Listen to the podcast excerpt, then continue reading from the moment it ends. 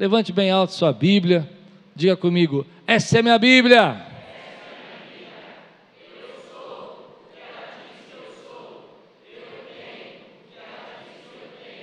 E eu posso.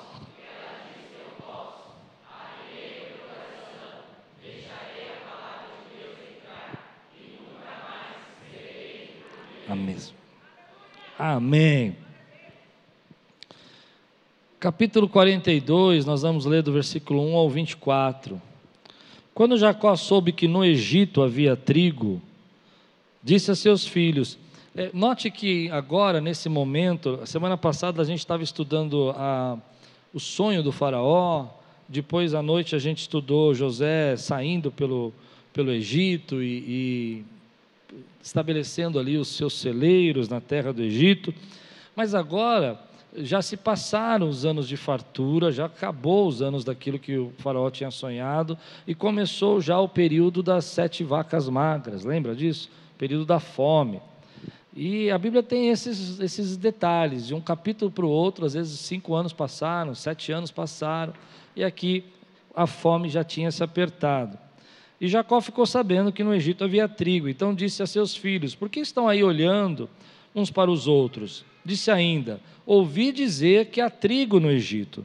Desçam até lá e comprem trigo para nós, para que possamos continuar vivos e não morramos de fome. Assim, dez dos irmãos de José desceram ao Egito para comprar trigo. Jacó não deixou que Benjamim, irmão de José, fosse com eles, temendo que algum mal lhe acontecesse. Os filhos de Israel estavam entre os outros que também foram comprar trigo por causa da fome na terra de Canaã. José era o governador do Egito, era ele quem vendia trigo a todo o povo da terra. Por isso, quando os irmãos de José chegaram, curvaram-se diante dele com o rosto em terra. José reconheceu seus irmãos logo que os viu, mas agiu como se não os, não os conhecesse. Ele lhes falou asperamente: De onde vocês vêm? Responderam eles: Da terra de Canaã, para comprar comida. José reconheceu seus irmãos, mas eles não reconheceram. Lembrou-se então dos sonhos que tivera a respeito deles e lhes disse: Vocês são espiões, vieram para ver aonde a nossa terra está desprotegida. Eles responderam: Não, meu senhor, teus servos vieram comprar comida. Todos nós somos filhos do mesmo pai. Teus servos são homens honestos e não espiões. Mas José insistiu: Não, vocês vieram ver onde a nossa terra está desprotegida. E eles disseram: teus servos eram doze irmãos, todos filhos do mesmo pai na terra de Canaã. O caçula está agora em casa com o pai, e o outro já morreu.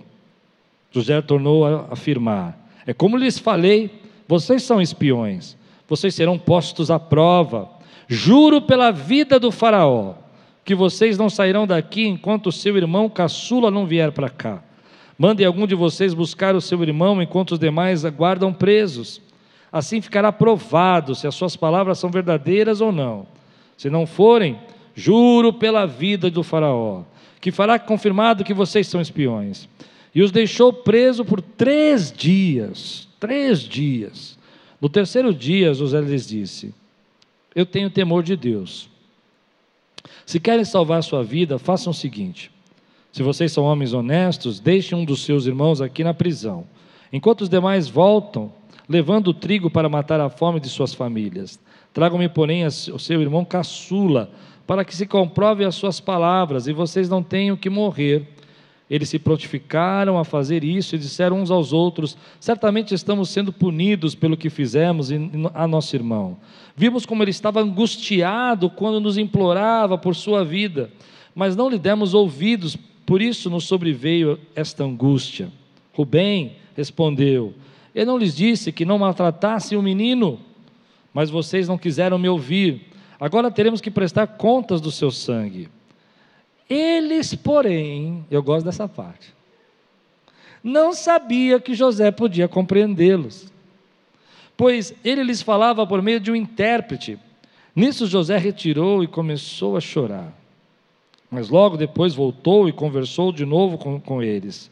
Então escolheu Simeão e mandou acorrentá-lo diante deles. Vamos orar?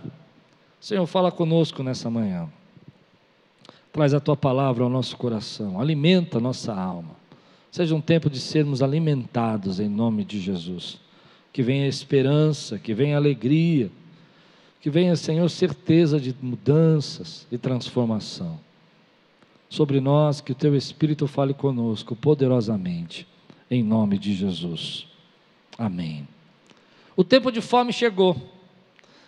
A profecia, o sonho do Faraó se cumpriu. A terra está faminta, as pessoas estão envolvidas com aquela necessidade. E de uma forma interessante, Deus avisou o Faraó, mas não avisou a Jacó. Jacó não sabia do que estava para acontecer, mas o Faraó sabia, José sabia, e eles se prepararam para isso. É interessante que às vezes nós não imaginamos que Deus vai nos trazer socorro, vai nos trazer respostas, vai nos trazer auxílio dos lugares mais improváveis. E um dos lugares mais improváveis para quem é do povo de Israel era vir a socorro do Egito, receber de lá. Aí é uma terra que não tinha relacionamento com Deus e tudo mais, mas Deus tinha preparado aquele lugar para sustentar a sua nação. Mas o que me chama a atenção, eu, eu quero tirar três lições desse texto, e essa é a primeira, é que quando a fome chegou, a luta aconteceu, Jacó se sentiu pressionado a fazer alguma coisa. Olha o que o texto diz no versículo 1 e 2 comigo. Quando Jacó soube que no Egito havia trigo, disse a seus filhos: Por que estão olhando, olhando aí um para os outros? Eles estavam perdidos, sabe, com aquele ar de o que nós vamos fazer, não tem como solucionar, olhando um para o outro. Disse ainda: Ouvi dizer que há trigo no Egito. Eu não sei como Jacó ficou sabendo, mas a situação estava apertada. Desçam até lá, compre trigo para nós, para que possamos continuar vivos e não morramos de fome. Uma das lições que eu tiro desse texto é sobre crise, sobre luta, sobre batalha, sobre dificuldade. Nós sempre imaginamos que as lutas que nós estamos passando, vão nos levar para baixo, vamos deixar pior, vamos trazer para levar para trás. Mas, no entanto, às vezes Deus usa as crises para promover algo novo para nós. E a crise, às vezes, é um jeito de Deus empurrar você para aquilo que Ele tem para a tua vida. Se algumas lutas não acontecessem na sua vida, talvez você não tivesse saído para estudar, você não tivesse saído para se preparar. Se algumas lutas não tivessem acontecido na sua vida, talvez você não tivesse se mexido. Se tudo fosse muito bom, fosse muito tranquilo, você não precisaria se esforçar e você viveria daquilo que você conseguiu. Então, nesse texto, a primeira lição que me dá é que talvez nós estejamos passando por algumas crises hoje, algumas lutas, que sejam um empurrão de Deus para nos fazer avançar, inclusive espiritualmente. Quantas pessoas se achegam a Deus porque começam a passar por crises na sua família, na sua vida? Se Deus não permitisse essas lutas, talvez elas nunca conhecessem a Jesus elas nunca entregassem a sua vida ao Senhor. A questão é que nós nunca imaginamos que a crise, a luta, pudesse trazer um futuro para nós, pudesse trazer algo novo. E é essa crise, é essa fome que vai fazer com que uma profecia se cumpra, um sonho se cumpra, uma, algo que Deus tinha falado há muitos anos atrás. E o tema de hoje que eu quero ministrar na tua vida é esse: Deus não esqueceu. Você pode dizer comigo, Deus não esqueceu. Às vezes nós não entendemos que no meio dessa crise, dessa luta, Deus não esqueceu das suas promessas, Deus não esqueceu dos seus propósitos, Deus não esqueceu do que Ele falaria com você, o que Ele disse que faria na sua vida. Eu me lembro que quando garoto, nove anos de idade, eu estava correndo na frente da igreja. Eu era um menino muito agitado, hiperativo, correndo, fazendo, brincando de pega-pega na porta da igreja. E uma tia, que era profeta, mas eu nem sabia o que era profecia, porque naquela igreja eu não tinha nunca visto isso. Ela me chama e pega pelo braço assim, me coloca na, encostado na, no muro da igreja, e eu assustado, olhando assim com os olhos, achando que ia tomar uma bronca porque eu estava correndo. E ela diz: Olha, filho, eu preciso dizer algo para você. E eu nem sabia o que era aquilo. Deus mandou dizer algo para você. Eu tinha nove anos. Ela disse: Olha, Deus está dizendo para você que Ele vai começar uma obra através da sua vida que o seu pai tinha sido chamado para começar uma igreja, mas ele não começou. E Deus vai agora passar para você esse cajado e você vai começar uma igreja. Eu não entendi nada daquilo. Eu só lembro do meu pai brincar muito comigo que ele queria começar uma igreja chamada Tenda. Falava isso para mim. Mas eu jamais ia começar uma igreja chamada Tenda. Não, não faz meu tipo de nome. Eu gosto de coisas mais difíceis, como Quírios. Entende? É muito fácil. E o que acontece é que isso ficou esquecido na minha vida. Eu nunca mais pensei nisso, eu nunca mais me lembrei disso, eu não fiquei guardando isso na minha mente, eu não fiquei buscando isso acontecer na minha vida, mas Deus não esqueceu. Deus não esqueceu. E, e passou um tempo de tudo isso acontecer, vou fazer 21 anos de idade, estou pronto para recém-casado, estou pronto para fazendo faculdade teológica, e um pastor da nossa igreja, que tem muita gente aqui, a Patrícia que eu apresentei, a Débora, a Edilene, a Rose não, a Rose já se converteu comigo, né, Rose? Mas essas irmãs que estão aqui eram dessa mesma igreja. E, e, esse pastor nos chama todos nós e nos manda nos retirar da igreja. A coisa mais louca que eu já vi na minha vida é um pastor chamar 18 jovens e mandar sair da igreja. E eu falava para Deus: Deus, não é, tá, não é possível. Por que, que o Senhor está permitindo essa crise, essa luta? O que, que nós vamos fazer? Que vergonha para mim, que vergonha para mim. Ser convidado a se retirar dessa igreja, eu não fiz nada. Nós não falamos nada, nós não brigamos, nós não criamos confusão. Mas eu nunca imaginei que se Deus não tivesse me dado aquele empurrão, Aquiles não existia. E não existiria de forma nenhuma. Ela só começou a se, a se, tornar real depois que a gente recebeu esse empurrão. Então, deixa eu dar uma palavra para você. Talvez você esteja tão preocupado com a batalha que você está enfrentando agora, porque você não consegue enxergar o futuro que Deus está trazendo para a tua vida. E o futuro que Deus está trazendo para a vida de Jacó é o filho amado dele, José. Até esse momento, o filho dele para ele está morto. Os irmãos não, não desmentiram, não contaram a verdade. Você percebe que para José mesmo, eles falam: aí nós tínhamos mais um que morreu. Eles deram como morto. Assunto encerrado, acabou, não existe mais, morreu. Mas Deus não esqueceu. Mas Deus não esqueceu. Mas Deus não esqueceu. E de repente entra esses homens ali Entra aqueles homens ali e eles se curvam diante de José. E José é vestido como um egípcio, maquiado, pintado como um egípcio. Você já viu isso em várias revistas, ah, com roupas de egípcio, falando em egípcio, é, dominando. Quem ia imaginar que aquele homem era o irmão deles? Não tem como você pensar. Anos, ele saiu menino, ele saiu um adolescente, e agora ele é um homem feito, dominando tudo aquilo, mandando em todo mundo. E os irmãos entram e sabem que estão diante de alguém que tem autoridade naquela terra, e a primeira coisa que eles fazem é que eles se curvam diante de José, eles têm que se dobrar diante de José. E a Bíblia vai dizer que naquele momento José lembrou dos seus sonhos, José lembrou daquilo que Deus tinha falado para ele. Provavelmente José nem mais se lembrava daquele sonho daquela maneira. Talvez se lembrasse como uma lembrança, mas não como algo que pudesse acontecer, porque nós não somos assim às vezes. Quando as coisas começam a demorar, demorar demais, quando os problemas começam a ficar grandes, quando a gente acha que as coisas se tornam impossível, nós até lembramos, mas não lembramos com aquela ideia de que isso vai ser real. E naquele momento que se tornou real, é como se Deus estivesse dizendo para ele: riram de você, debocharam de você, não acreditaram em você, mas aconteceu, e vai acontecer, e vai acontecer. Por isso, a primeira palavra que Deus me deu foi essa. Tome cuidado como você está encarando esse momento que você está passando. Pode ser um momento difícil, pode ser um momento que você não está entendendo, mas Deus não abandonou você. Talvez Deus não tenha falado para você sobre isso. Jacó não sabia da fome. O faraó sabia. Jacó não sabia. José sabia. Sete anos antes. Jacó não sabia. Ele não guardou nada. Ele não provisionou nada. Mas Deus continua agindo e conduzindo a tua vida.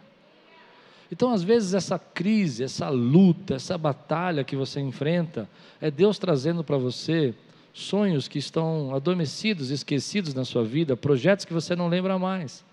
E nós somos um, um tipo de ser que gosta do conforto. Nós gostamos de sentar no mesmo lugar.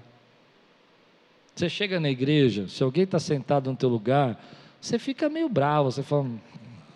Por isso que eu mandei você olhar para frente, para trás, para as pessoas reconhecer que esse espaço é seu. Não é assim que a gente sente? Você entra no lugar, a pessoa sentou no seu lugar, você fala assim: hum, meu Deus, para tinha que sentar aí, tanto lugar para sentar. Por que, que a gente não podia sentar em outro lugar, né? Porque a gente é assim. Nós somos seres de hábito, nós somos seres de nos acostumamos com as coisas. Nós gostamos daquele ambiente, nós gostamos daquele restaurante. Tem milhares de restaurantes, mas você come no mesmo restaurante. Tem milhares de comida, mas você gosta de arroz e feijão. E nós achamos que isso é normal. E é normal, porque faz parte da nossa natureza. Mas de tempo em tempo, Deus tem que nos empurrar. Deus tem que nos levar. Porque você pode ter esquecido do que Deus queria fazer na tua vida, mas Deus não esqueceu do que Ele quer fazer na tua vida. Então Ele tem que colocar, às vezes, uma dificuldade. E é interessante você parar para pensar que maiores, os maiores avanços da nossa vida não vêm no momento de estabilidade, conforto e segurança. Esses são os platôs da nossa vida. Os maiores avanços da nossa vida vêm nos momentos de instabilidade, dificuldade. Há quem diga que só faz músculo quem está na instabilidade, não na estabilidade. É a instabilidade que seus músculos são fortalecidos. Por isso que você vai naqueles lugares, né, nas academias, eles colocam você naqueles negócios instáveis, que você fica fazendo força e tal. Por quê? Porque isso gera músculo. Deus coloca você na estabilidade para forçar os seus músculos espirituais crescerem, para que você tenha força, querido, para declarar. Então, quando eu começo a imaginar olhando depois, é claro, você sabe o final da história, você sabe que é, eu, eu, costumo dizer que eu pregaria o capítulo 45, mas jamais o 42, por isso que eu gosto de série. Porque o 42 é um capítulo difícil da gente pregar.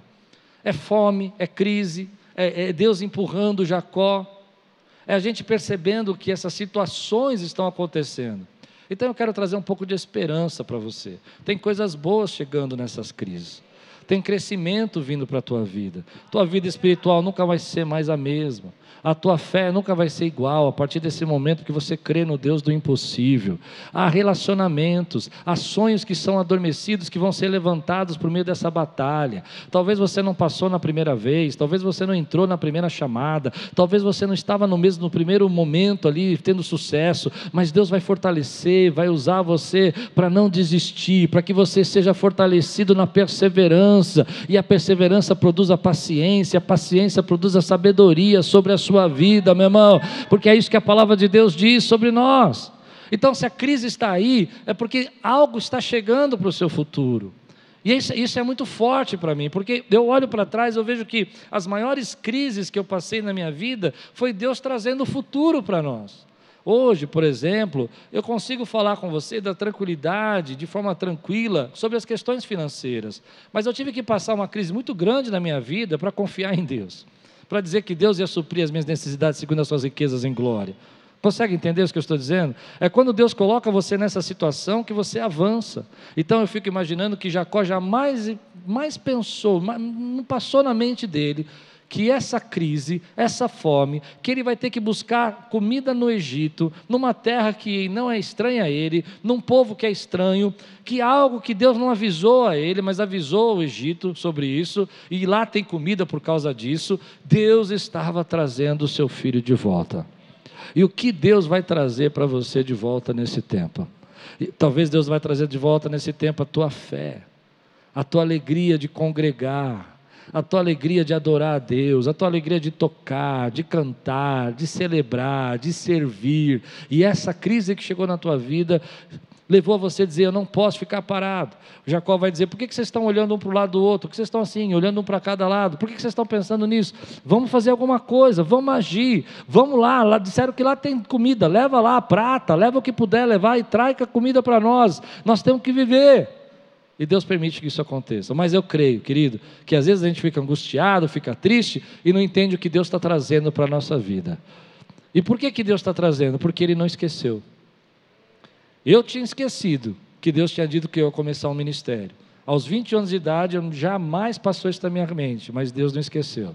E se eu não tivesse recebido um empurrão de um pastor, um empurrão de um pastor, interprete o meu empurrão, eu não estaria pregando para você hoje.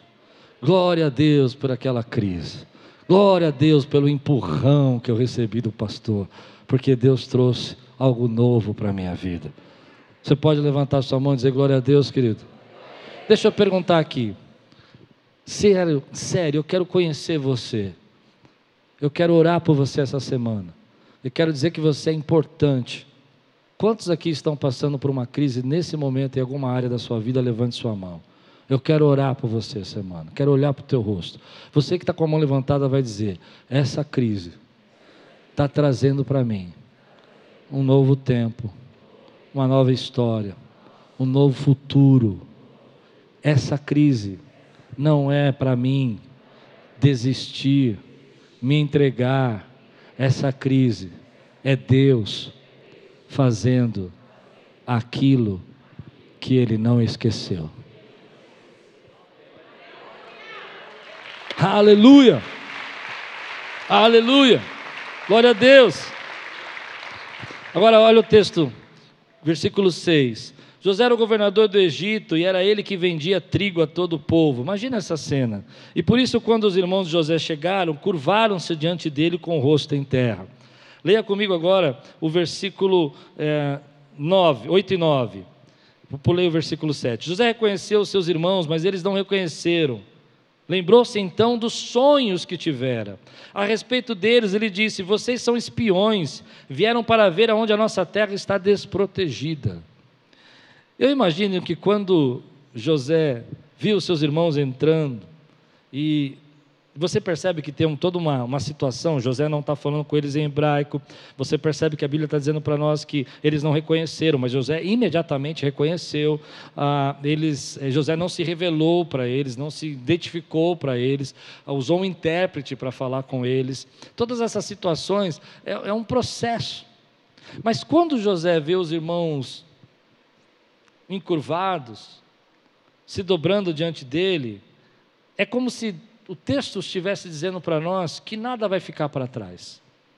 Nenhuma promessa de Deus vai ficar esquecida, nenhuma palavra que Deus trouxe ao seu coração vai ficar para trás. Se você fosse pensar assim de uma forma, parece que a vida de José tinha seguido em frente, as coisas já tinham sido resolvidas para ele, ele agora tem autoridade, mas existe algo que precisava acontecer aqui. E Deus está mostrando para ele que isso não ficou para trás.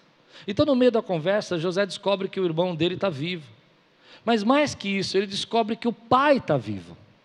Isso é bonito de pensar, porque no primeiro sonho eram os irmãos, mas no segundo sonho, o pai também se encurvava diante dele. E nada vai ficar para trás.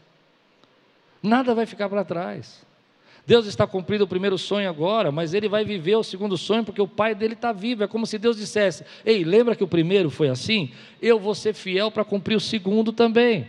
Então, deixa eu abrir um parênteses aqui e falar da volta de Jesus. Todas as profecias do Velho Testamento se cumpriram. E Jesus veio e morreu na cruz e perdoou os nossos pecados. Amém, queridos? E fomos salvos pela cruz. E todas as profecias do Novo Testamento vão se cumprir e em breve Jesus vai voltar, porque nada vai ficar para trás. Entende?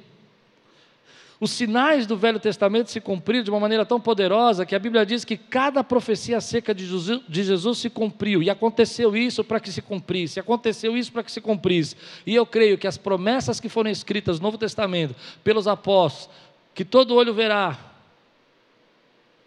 assim como o relâmpago, que sai do Oriente e se mostra no Ocidente. Assim será a vinda do Filho do Homem.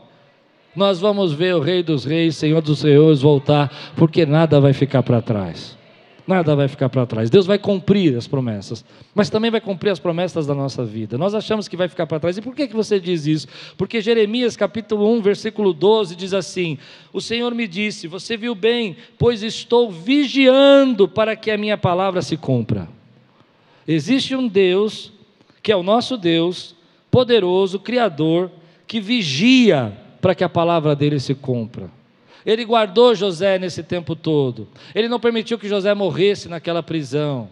Ele não permitiu que a vida de José fosse ceifada. Era muito provável que alguém que fosse acusado de, de assédio pela, por um guarda, um, um, um comandante do Egito, fosse morto ali. Você viu ali, por exemplo, a, o padeiro ser morto imediatamente. Mas José foi guardado por Deus porque as palavras do Senhor estão sendo vigiadas. E eu creio que há muitas palavras que Deus já disse a respeito dessa igreja, a respeito da sua vida, a respeito dos nossos ministérios, que vão se cumprir porque Deus está vigiando sobre essas palavras. É, é, verdade que às vezes a gente pensa que o mundo girou, as coisas aconteceram, as lutas vieram, José parece que está tão distante, mas tem um Deus que está dizendo: Eu vou fazer acontecer. E quando eu olho para a vida de Jesus, eu vejo como Deus guardou pela Sua palavra ali, para que detalhes acontecessem, para que nós pudéssemos identificar Jesus.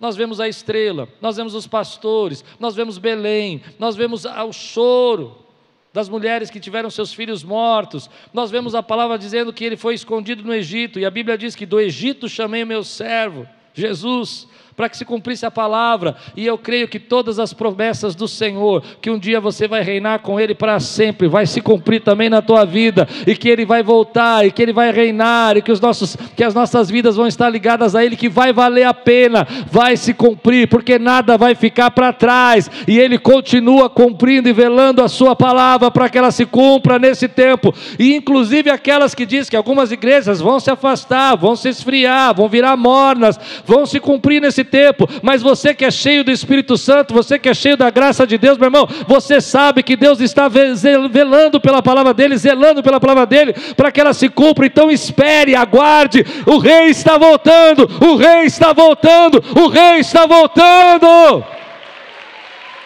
Aleluia. Se você crê, diga glória a Deus, meu irmão. Pode parecer impossível, pode parecer que não vai acontecer, pode parecer que já passou o tempo, mas Deus não esqueceu. Deus cumpre. Deus cumpre. E há momentos na nossa vida que Deus fará você lembrar dos sonhos que você teve. Já viveu um momento assim? Que algo aconteceu na sua vida. Eu vou contar uma história que eu tenho um pouco de vergonha, mas eu vou contar. Fizemos uma campanha aqui há muitos anos atrás, isso há muitos anos atrás e veio um pastor orar por mim. Era um homem muito simples, muito simples. Ele não falava muito bem o português, estava vestido muito simples.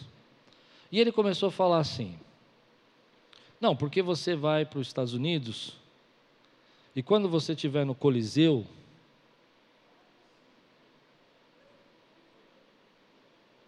consegue entender as dificuldades de eu receber essa profecia? Por isso que eu tenho vergonha. E aí ele disse: Mas aí quando você estiver na Europa, Deus vai te usar, porque tem uma igreja, eu não lembro direito as coisas, mas eram tudo muito truncadas, sabe? E, lá nos Estados Unidos te esperando. Mas eu estou na Europa, eu estou nos Estados Unidos. E na Alemanha, foi, foi, eu vou falar o que eu falei, porque que eu tenho vergonha. Porque eu entrei no carro e falei, ai, tadinho, né? Ele não, ele não sabe muito de Europa, de Alemanha, né? Amém. Entendeu? hum. Hum. Falei, ah, mas eu recebo, né? Amém? Mas a palavra que eu, que eu pensei foi o seguinte: seria impossível ir em todos esses lugares. Foi o que veio na minha mente. Tão rapidamente, está aqui, está ali, está lá, está aqui, está lá. Mas eu me lembro do dia que eu entrei no Coliseu. E quando eu entrei no Coliseu, veio um flash na minha mente. E eu lembrei do sapato branco do homem. Eu lembrei da calça preta da camisa creme. E como Deus dissesse: Eu vou trazer momentos na sua vida que você vai lembrar dos sonhos que eu te fiz sonhar. Eu vou trazer momentos na sua vida que você não entendeu, não sabia como, não fez sentido para você. E todos esses lugares que ele falou, que pareciam tão diferentes para mim, tão sem sentido e sem circuitos, Deus já me levou lá. E alguns deles, inclusive, para pregar. O que eu quero dizer é que Deus vai trazer momentos na sua vida que nós passamos por tantas lutas e tantas batalhas, que você vai estar caminhando no sonho que você sonhou, vai estar pisando no sonho que você sonhou, vai estar sentado no sonho que você sonhou, vai estar adorando no sonho que você teve. porque Deus traz esses momentos para a nossa vida. Hoje, toda vez que eu entro aqui para pregar, eu vejo a nossa igreja, vejo como ela está ficando bonita, eu vejo como Deus tem permitido a gente terminar as coisas. Eu me lembro que foi através de um sonho que eu entrei numa igreja nos Estados Unidos e vi uma igreja parecida com essa. Foi a primeira vez que eu vi uma arquibancada, vi salas embaixo. Eu falo, Deus me fez sentar no sonho que eu tive, me fez pregar no sonho. Era um sonho para mim. A igreja da criança era tão pequena perto daqui, e a igreja que eu vi era tão grande. Você crê que um dia você vai carregar nos seus braços o sonho que você teve? Que um dia você vai embalar o sonho que você teve? Que promessas vão surgir na sua vida que você vai dizer: Eu me lembrei do sonho que Deus me deu. Você percebe que José diz isso? Quando ele vê os seus irmãos encurvados, ele fala: Agora eu me lembrei do sonho. Como é forte isso. Amém? Eu quero trazer esperança para você.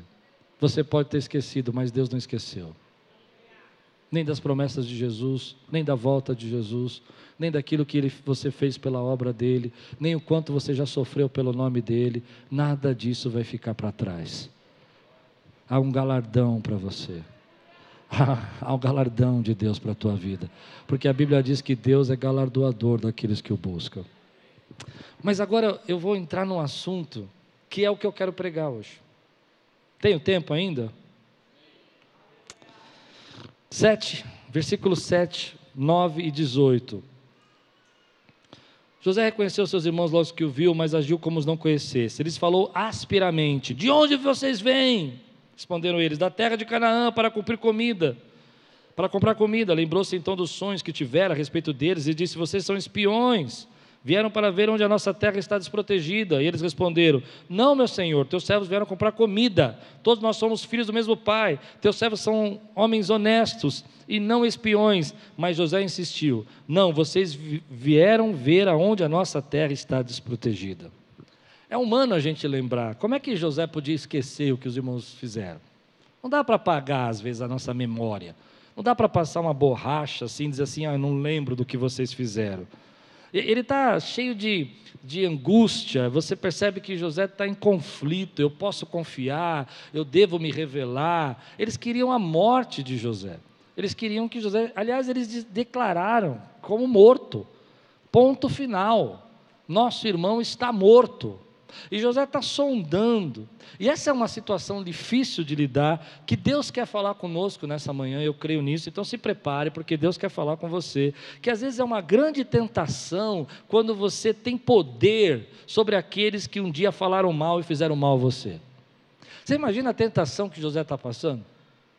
Você ter poder, você percebe que ele diz assim: juro pela vida do Faraó. Você sabe o que ele está dizendo? O faraó naquele, naquele tempo era um Deus. Ele está dizendo: ó, eu juro que ninguém vai parar o castigo que eu vou colocar em vocês. Porque vocês são espiões. E se ele dissesse que era espião, é espião e acabou. Ele tem poder. Tanto que ele coloca os irmãos três dias na prisão. Três dias, um conflito interno. Três dias dizendo: não, agora eles vão ver. Eles riram do meu sonho, eles zombaram de mim, mas agora eles vão ver. Ah, eu fiquei lá na prisão, deixa eles lá na prisão um tempinho para eles verem o que é ficar preso no Egito. Deixa eles sentir a pressão do que é que está aqui. Mas três dias depois, José começa a falar: Não, para um pouquinho, o que eu estou fazendo? Se eu deixar todo mundo preso aqui, meu pai vai morrer de fome, a família dele vai morrer de fome, a família deles vai morrer de fome, meus sobrinhos, os netos do meu pai vão morrer de fome. Então ele fala: Vou voltar lá e vou dar outro jeito. E ele está lutando contra ele, porque quando você tem poder, quando você está num momento de, de crescimento, quando você está num momento de, de avanço, é nesse momento que você enfrenta algumas tentações que não são comuns. Por exemplo, quando a gente tem poder, tem recursos, nós sofremos a tentação de não precisar de Deus. Não? Tem muita gente que quando tem dinheiro não precisa de Deus. Ou quando está passando tudo bem na sua família, não precisa de Deus. São tentações do nosso tempo, onde nós estamos vivendo aquela prosperidade, a graça que Deus derramou sobre nós. E Deus está tá colocando José aqui numa situação, por isso que o 42 é muito difícil, porque no 45 José chora, perdoa, mas no 42 ele põe na prisão. Tudo bem que são só três dias, mas ele põe. Ele vai deixar o Simeão lá até os irmãos voltar, que deve ter demorado mais ou menos uns seis meses ou mais. Até ir, o pai não deixa vir de volta. Lembra que Jacó fala: não, não vai, vai voltar ninguém, vai ficar todo mundo aqui. Até que tem que acabar a comida toda de novo. Quando acaba a comida de Simeão, está lá. Há uma luta. É nesse momento, quando a gente está de frente daquilo que nós temos poder, temos condição de fazer, mas que nós não devemos fazer, que o melhor de dentro de nós precisa surgir que o melhor de dentro de nós precisa aparecer. E é nessa hora que nós somos provados. Mas aí tem algumas lições sobre isso que eu quero ministrar na tua vida. Primeiro que essa é uma situação difícil, você tem um bombardeio de emoções, a luta está vindo, e principalmente quando você está de frente com pessoas que te feriram, falaram mal com você, criticaram você, te acusaram, apontaram o dedo para você, é, mentiram a seu respeito, e é nessa hora que você pode fazer alguma coisa, que você pode ter autoridade, que você pode fazer é, sua vingança, que você precisa tirar o melhor que você tem de você. Porque Deus não chamou você para viver assim. Deus não chamou você para ficar com esse, isso no seu coração. E é isso a beleza, porque ah, é uma situação complicada, você tem essa luta de sentir o bem e o mal dentro de você. Já passou por isso? Não, eu vou cancelar essa pessoa. Não, eu vou falar tudo para ela. Ela vai ter que ver. Eu vou mostrar. Ela vai pagar. Ela vai, ela vai sofrer com o que eu sofri. E aí você precisa ser superior. Às vezes tem coisas muito grandes para isso, como traições e tal, mas às vezes coisas simples, quando você está entrando no supermercado e o camarada estaciona na sua vaga. E você fala, meu Deus, e você diz: Eu não vou deixar esse camarada roubar minha paz. Mas que a tua vontade é descer e dar uma cabeçada nele. E ele ainda faz que não te viu. Não é? Ou quando você tem aquele vizinho que coloca aquele funk a último volume. Você fala: Jesus, manda um raio nessa casa. Hoje eu vi um meme que estava tocando uma música, era um, em algum país aí, e a moça escreveu: eles não sabem o que é ter uma vizinha brasileira. E ela pegou uma caixa maior que a do camarada, abriu e colocou, ah, não sei que ritmo aquele, acho que era um forró, alguma coisa assim. Ela falou: agora eu quero ver ele aguentar forró o dia inteiro. É nessa hora que você precisa tirar o melhor de dentro de você. Mas aí tem algumas lições muito legais sobre isso que eu fiquei observando e percebendo como Deus é tremendo. Em primeiro lugar, é, por que, que você precisa tirar o melhor dentro de você? Em primeiro lugar, porque o que Deus tem para você é muito maior do que ficar carregando mágoa e ressentimento. Diga aí, o que Deus tem para mim é muito maior. Para eu ficar me lembrando de quem pegou a vaga do carro, de eu ficar irado e brigando com a minha família porque alguém ali passou na caixa do supermercado na minha frente ou ficar reclamando porque aquela pessoa foi promovida no meu lugar, porque ela falou calúnias a meu respeito. Tudo bem, foi injusto, eu sei, mas o que Deus tem para você é maior e Ele não esqueceu. A segunda coisa, querido, é que esse é o teste de Deus para saber se você pode receber poder. Eu creio num Deus que quer me abençoar, mas eu posso receber poder. Eu creio no Deus que quer me trazer bênçãos materiais e espirituais, mas eu posso receber as bênçãos materiais e espirituais de Deus. Eu vou usar isso para o outro. Eu vou entender o que Jesus falou quando ele disse: ame o seu inimigo.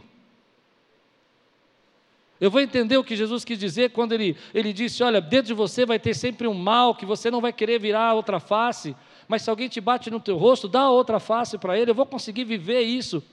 E aí vem a, a, o segredo do que eu tenho desse texto. José tinha dez irmãos, mas foi ele que foi escolhido por Deus para passar por todo esse processo, para ser vendido, para ser preso, para chegar lá. E sabe por quê? Porque só ele teria o coração dos dez irmãos, só ele tinha um coração de dizer: Eu vou viver pelo amor, eu não vou viver pelo ódio, eu vou viver pela paz e não vou viver pela inveja, eu vou viver pela graça de Deus e não vou viver por aquilo que vocês fizeram, e eu posso viver, e eu posso ser livre, porque eu tenho um Deus que não esqueceu das minhas promessas. Você pode ter me esquecido, você pode ter me dado como morto, mas Deus não me esqueceu aqui, então eu posso te liberar, porque eu sei que o meu vingador vive.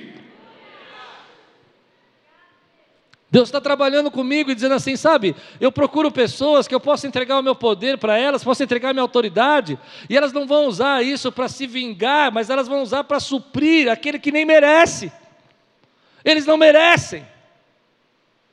Mas Deus tinha enviado eles José antes para que eles pudessem ter mantimento, para que essa hora chegasse.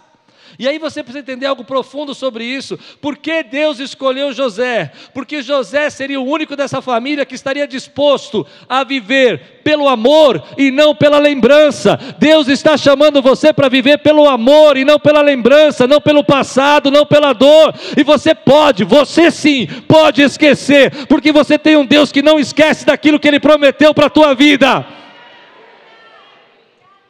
Essa é a proposta que Jesus faz para nós. Jesus faz uma proposta para nós. Ele diz: você pode, pode viver pelo amor e não pela sua dor, pode viver pelo amor e não pela lembrança. Certa vez Jesus contou uma parábola e disse assim: Olha, havia um homem que devia muitas coisas, tinha muitas dívidas. Então o rei chamou e perdoou.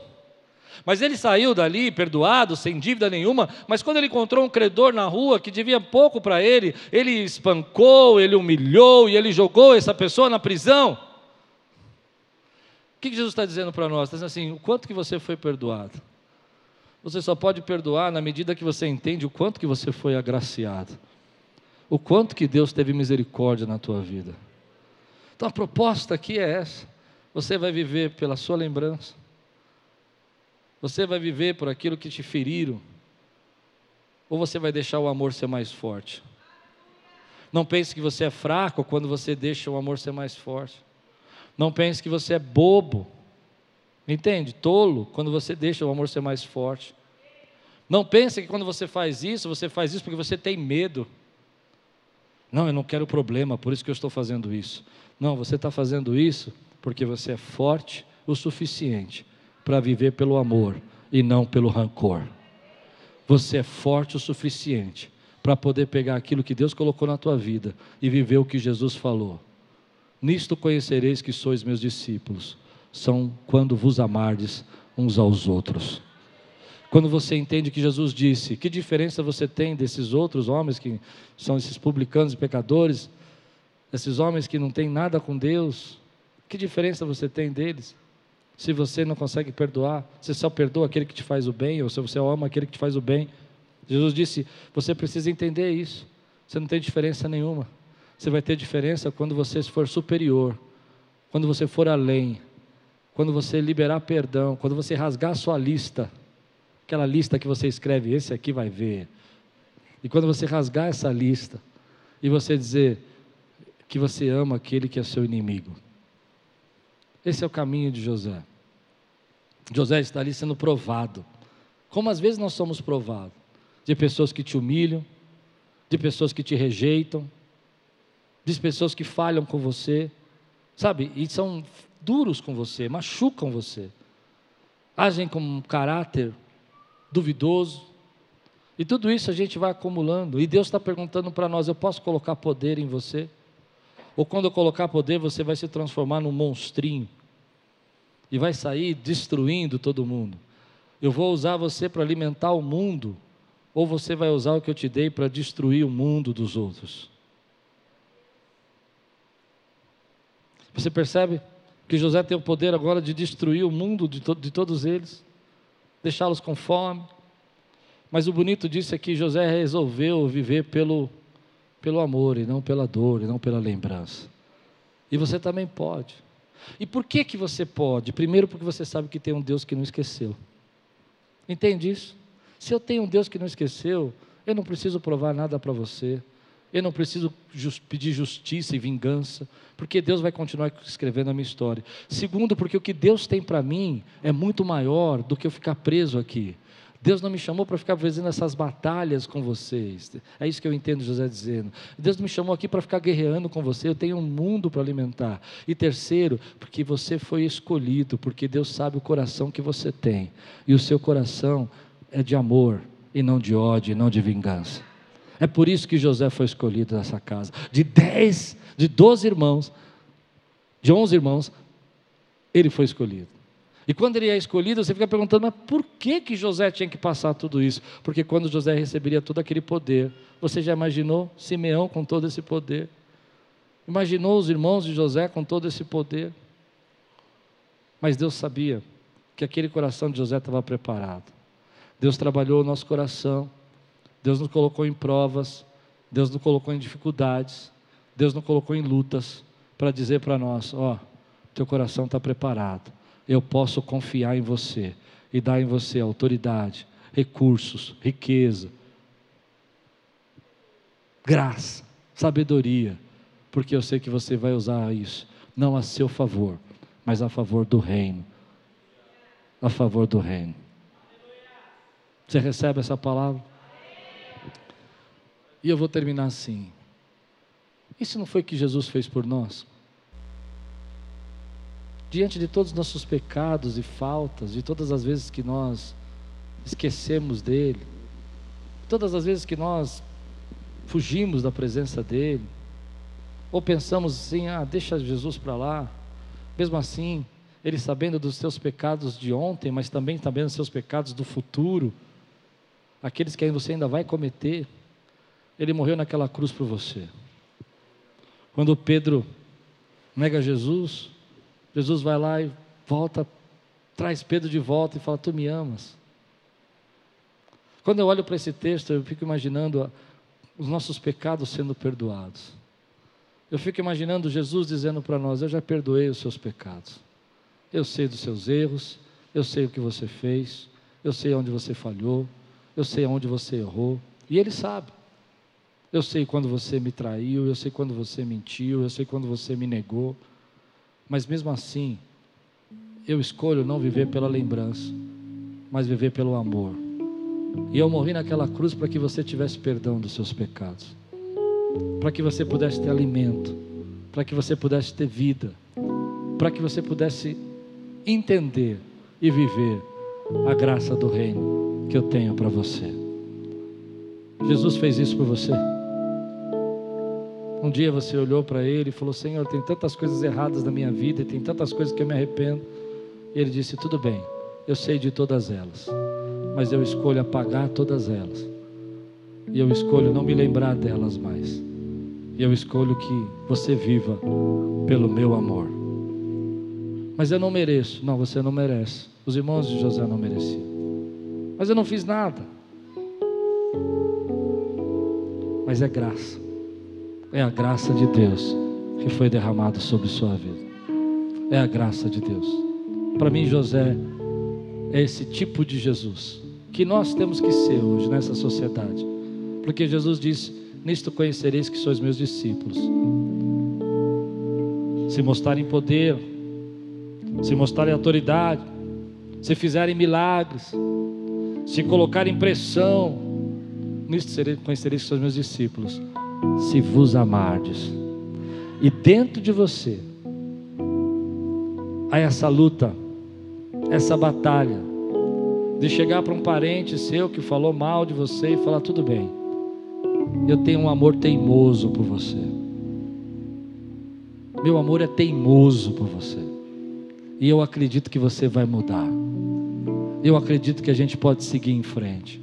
De chegar lá no seu trabalho, de gente que te envergonha, que não te trata como você deveria, e você dizer: não vem de mim, não é meu, mas Jesus colocou dentro de mim um amor teimoso por você, e eu creio que nada vai impedir do amor de Deus fluir na minha vida, através da minha vida para você. Deus vai fazer, e é esse amor teimoso que tira de dentro de nós o melhor, que faz a gente evoluir que faz nós rasgarmos as nossas listas de vingança e remorso e, e culpa e também de, de, de, sentir essa angústia de, de querer ser vingado. Você começa a rasgar tudo isso e fala: fui livre, fui livre. Então passa um tempo, aquela pessoa que te procura, fala mal de você, ela volta. E aí você fala: tudo bem, eu tenho um amor teimoso, eu tenho um amor insistente, e eu creio que Deus vai mudar a tua vida.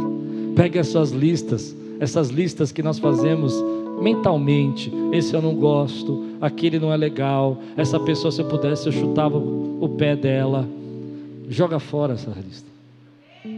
Porque Deus sabe que dentro de você tem um ser melhor, tem uma pessoa melhor. Dentro de você é um desafio. Você percebe que José está em crise. Ele fala áspero, ele é briguento, ele acusa, ele mostra que ele tem poder para colocar todo mundo na cadeia, mas ao mesmo tempo ele vai lá e coloca prata na, na mochila deles e devolve, manda levar comida para casa, dá mais do que era necessário, porque é assim que a gente é. Tem hora que a gente fica nervoso mesmo, fica bravo, mas deixa fluir o amor de Jesus dentro de você. E por que que você pode? E eu quero que você repita isso comigo. Você pode porque você sabe que Ele não esqueceu. Diga comigo, eu posso, porque eu sei que Ele não esqueceu.